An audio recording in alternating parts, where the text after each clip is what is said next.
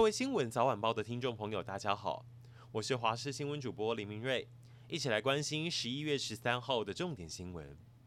飞机起飞时间是下午三点三十五分，有人却三点十七分才到柜台想要 check in，搭不上去就狂骂地勤人员，还在登机柜台前面大闹。这件事情是发生在昨天桃园机场，一名老翁他跟朋友要搭华航的班机去北京找朋友。飞机没搭上，其实请地勤人员帮忙改签就好，但他却闹到航警来把他带走。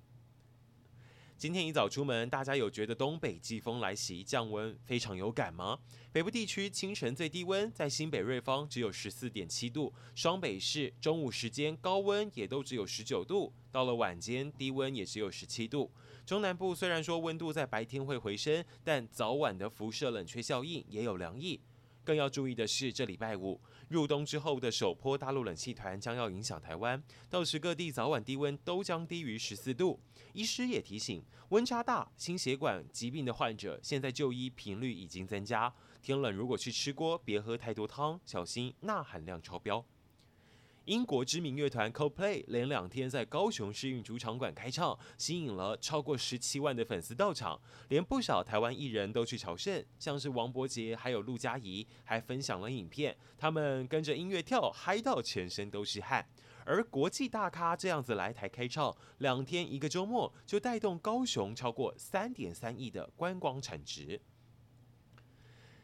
亚太经贸合作会议 （APEC） 将在美国旧金山登场，传出拜习两人将在十一月十五号会面。但现在在场外反中反习近平的声浪已经不小。美国行政部门本来是希望透过峰会重建美中军事交流沟通的管道，而商界人士是希望能够透过这件事情跟习近平一起吃顿晚餐，听习近平对中国前景、未来经济开放的看法。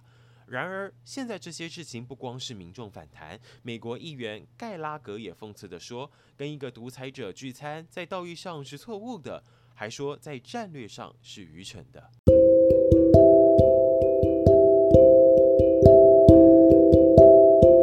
以上就是这一节新闻，非常感谢您的收听。